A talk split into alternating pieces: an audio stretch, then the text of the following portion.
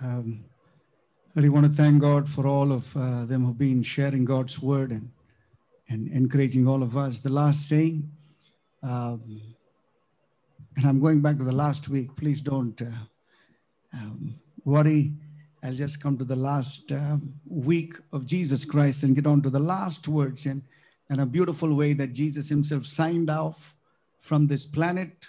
But mind you, he was there a few more days with a different body, but this is his, his, his body, wreathing in pain and, and beautifully portrayed in, in those uh, preceding words that we heard. The last week of Jesus began on a Sunday, last Sunday, should we say, with a triumphal entry. And then Monday, Jesus curses the fig tree. And then on uh, uh, Monday, again, he clears the temple. And then you have that episode going on. And then on uh, Tuesday, he talks about uh, his coming back and Olivet discourse that you have, Matthew 24, 25, uh, and those two, 25 with a lot of parables. And Thursday or Wednesday, Jesus is, gets one day rest in Bethany. The whole week, that painful week is just uh, one day off for Jesus. And so Bible does not record much about that day. Probably he rested. On Thursday was his last meal. Friday, he did not even get a chance to take a break. It was his last supper. And no wonder he, he was thirsty right at three o'clock. Mind you, Thursday night was his last meal. Friday morning, Friday afternoon, Friday midday, and Friday at three o'clock. Nothing that Jesus ate. Just imagine your empty stomach carrying the cross. Too much. And he didn't ask for bread, he asked for a drink. That's so significant. On Thursday night is his last teaching. And we have that Maundy Thursday in the next slide, which says, A new commandment I give to you. And he rewrites the old in the new in the covenant of his blood. As I have loved you, he's the model of love. No Bollywood, no movie, no Hollywood can ever dictate, prescribe, give us this essence of love that he loved. And he's about to show that live the next day. John 3:16 and for those who know 1 John 3:16 this is the extent of his love. Not that we we died for him but that he died for us. And then we come to the last prayer of Jesus on that probably that night Thursday night and he prayed the next slide which he prayed and said Father if you're willing you see what I'm going to go through on Friday is too much. Lord I, I, I can think of something in my mind, but I'm praying it's too much to think in the flesh. It's written about me in the scroll. I have come to do your will, a body you prepared for me, but it's too much. But just like it was pointed out, a divine assignment, I don't want to miss it. I don't want to miss what you have for me. It's going to take few hours, oh God. I want to do your will. Your will be done. What a thundering prayer on a Thursday night. Committing himself to the will of God before he commits his spirit to the hand of God. And then you have the last words of Jesus Christ on the cross. Last words of 100% God and 100% man. Last words in his incarnated body. Last words of the man born, a baby born in Bethlehem, now bearing the burden of the world. Last words are next slide, which says, Father, he takes that one last breath. In fact, the translation says, first he cried in a loud voice, and then he said this he gave out that roaring cry at three in the afternoon. The sun could not stand it. The earth was trembling. The stars disappeared.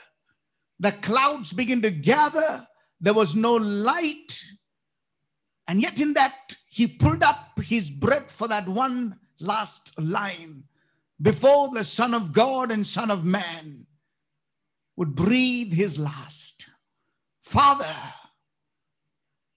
cataclysmic events are happening. The curtain is rending. A new covenant is being established. In that, he's crying out, Father, into your hands, I commit my spirit. Let me let us break this down into three quickly. And I've got a small little passage that we will sign off with. Jesus taught us how to die. As much as he taught us how to live, he taught us how to sign off from this planet. It is destined for man to be born once and to die once. Everything that is done from the birth cry to the death cry is what we give up to his hands. And Jesus taught, taught us how to end well. And even as Captain Joseph was trying to say, I fought a good fight, I finished the race. It is finished, end well. And he says these words. And let's split this up into three portions with the next slide, please. The first day of Jesus' ministry begins with the Father's voice. The last day of Jesus' ministry begins with the Son's voice to the Father. Between that, I've chosen one verse, and it, it kind of synchronizes with, with Captain Joseph's uh, a little bit of period of, of perfect redemption there. The first day of Jesus' ministry, he doesn't speak, he doesn't heal, he doesn't do anything. He's right in the River Jordan. And these are the words A voice from heaven said, This is my son whom I love. Can we connect the first day and the last day with that word love? Inseparable love. And that love is uh, described by Jesus himself in that high priestly prayer in John chapter 17. This is my son whom I love. I'm well pleased with him. Take the totality of Jesus' ministry, it, it's inclusive of all that he went through, especially the day of the cross. I love him so much that I'm willing to let go of him. I love him so much. I know what he's going to go through, but I love him so much. Everything can be taught about, thought about, and said about. But when it comes to love, this love is inseparable. Last day, last person that Jesus had to talk was not people. He didn't call the disciples. He didn't call the centurion. He didn't call the, the, the, the, the uprising people. He didn't call the famous. He didn't call all of the names that he had. Probably in his contact list, one name resounded the last in the mind of Jesus Daddy. I need daddy. He committed his mother. He cried for thirst. He forgave people. He looked at the thief. He finished his assignment. But one last word that resonated his spirit was Daddy. It seems that you've forsaken me. You were there when I came down. You were there when you started the ministry. I started the ministry. But Daddy, Father, all that I can think of you right now is you yourself and, and all that I have. I just gather myself and into your hands. Father. Verse 24, John 17, 24. Father, I want those you've given me. This is a day before the cross, probably. A couple of days if you want to take it. Father, I want those you've given me to see, to be with me where I am and to see my glory. Can you think of the people around the cross gazing at the glory into the perfect redemption as it was described a moment ago? Unless we see the glory of the cross, the glory of eternity will get diminished to begin to see the glory of the cross in the words, Father. At the bleeding side of the cross is where you get the glimpse of glory. After all the miracles were performed, the Red Sea parted, the 10 miracles in Egypt and 10 miracles in the wilderness, Moses said, Show me your glory. The cry of Jesus to the people is not show them yet another miracle, Lord show them my glory. The glory that you've given me because you loved me before the creation of the world. Never is the love of God or was the love of God, so to speak, inseparable from the Son. No matter what you go through, I think this resonated today in the sermons that we heard. God's love for you and for me is inseparable because this is exhibited in Jesus' love and the Father's love. You loved me before the creation. There was no doubt about God's love when it came to suffering, when it came to, to the pain, when it comes to corona, when you bury your loved ones right in the midst. Do not lo- doubt the love of God, for it is established from the creation of the world. What a, what a word to say at the last.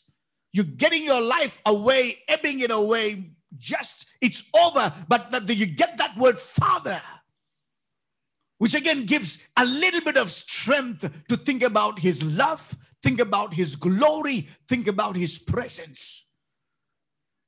Shall we move to the next slide please? Into your hands. The hand that healed the hand that raised the dead the hand that calmed the storm the hand that fed the 5,000, the hand and the finger that wrote a different script on the sand needed a hand of God into your hands. When it comes to the end of life, never let go of his hands.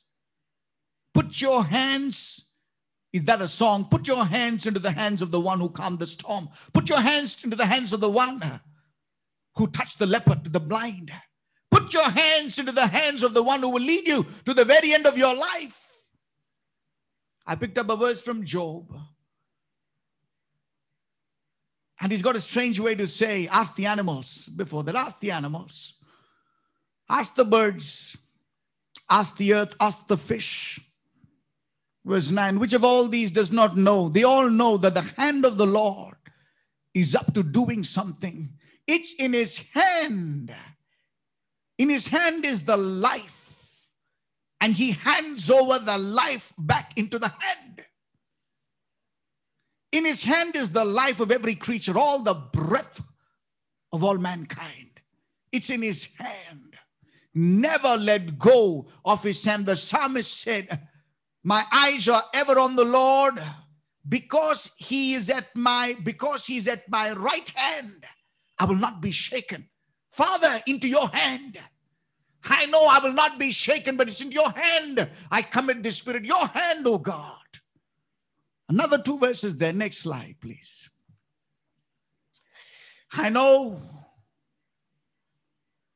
whom I believed, and I'm persuaded that He's able to take me to the last year of my life your divine assignment, whatever is inscribed about you, God's will, God's plan, God's destiny for you, He is able to keep it, guard it, protect it, fulfill it to the very end. He is a God whose hands are too big. His nail pierced hands are stretching out to us today. The lion and the lamb, his hand is a safe hand. And yet the same hand is committing his spirit to the Father's hand. So if you're suffering in a manner that pleases God, keep on doing what is right and trust your lives. Entrust your lives to God who created you. He will never fail you. What a teaching that Jesus gave. Everything that you have in life and in death, entrust into his hand, for he will never fail you. He has inscribed you in the palm of his hand. He has designed you. He has fearfully and wonderfully made you. He's able to lead you. Commit everything you have into his hand. And he committed his spirit. His body was wasting away. His soul was wounded. Yes, the psychological pain, but that which was his spirit, he kept his spirit not an embittered spirit, but a clean spirit. That which is intertwined with the Holy Spirit is committed. As we close the seventh saying, I want to speak a verse from the wise man, Ecclesiastes chapter 12, the last chapter. And he says, Remember your Creator. Don't you think that's what Jesus did on the last day? The last word. And there's the strange illustrations given. I'll just close with that The wise man brings in two illustrations one of a golden bowl, another is a water jar. I didn't put the jar, but just to highlight a point there. He says, Remember your creator, because the before the silver cord of life snaps and the golden bowl is broken. The two are one, their imagery. The imagery is you, you can have golden bowl with oil. You can have a golden bowl so costly, so decorated, the oil so precious, the lamp that is glowing. But if your silver cord, our life is like a silver cord, it snaps anytime. We don't know when the roll is called up yonder. Once the cord is broken, no matter what your golden bowl is, no matter what the price, no matter what the price for the oil is, everything is broken. You go to the well, those days it was the jar of clay, the pitcher, so to speak. You take it, tie it up, the rope, and use that pulley and put that bucket or pitcher or vessel or jar into the well to draw the water out. And just in case the pulley, the rope, the string snaps, the jar breaks. This is how fragile life is. Verse 7 says, Then the dust will return to the earth and the spirit will go back to God. You don't have to wait for your silver cord to be broken. You don't have to wait for the pulley, the wooden pulley to be broken, or the cord, or the rope to snap. You don't have to wait for the last day of your life to get back to God, just like Brother Danny was highlighting. Your time is now to commit yourself to the Father's hand.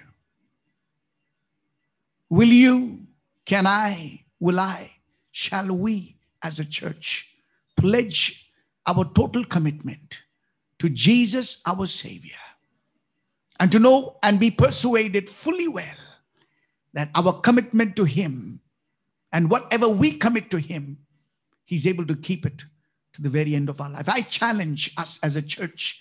I challenge myself as I preach. I challenge that our commitment to Him will be total, complete, undiluted committing ourselves into his hands.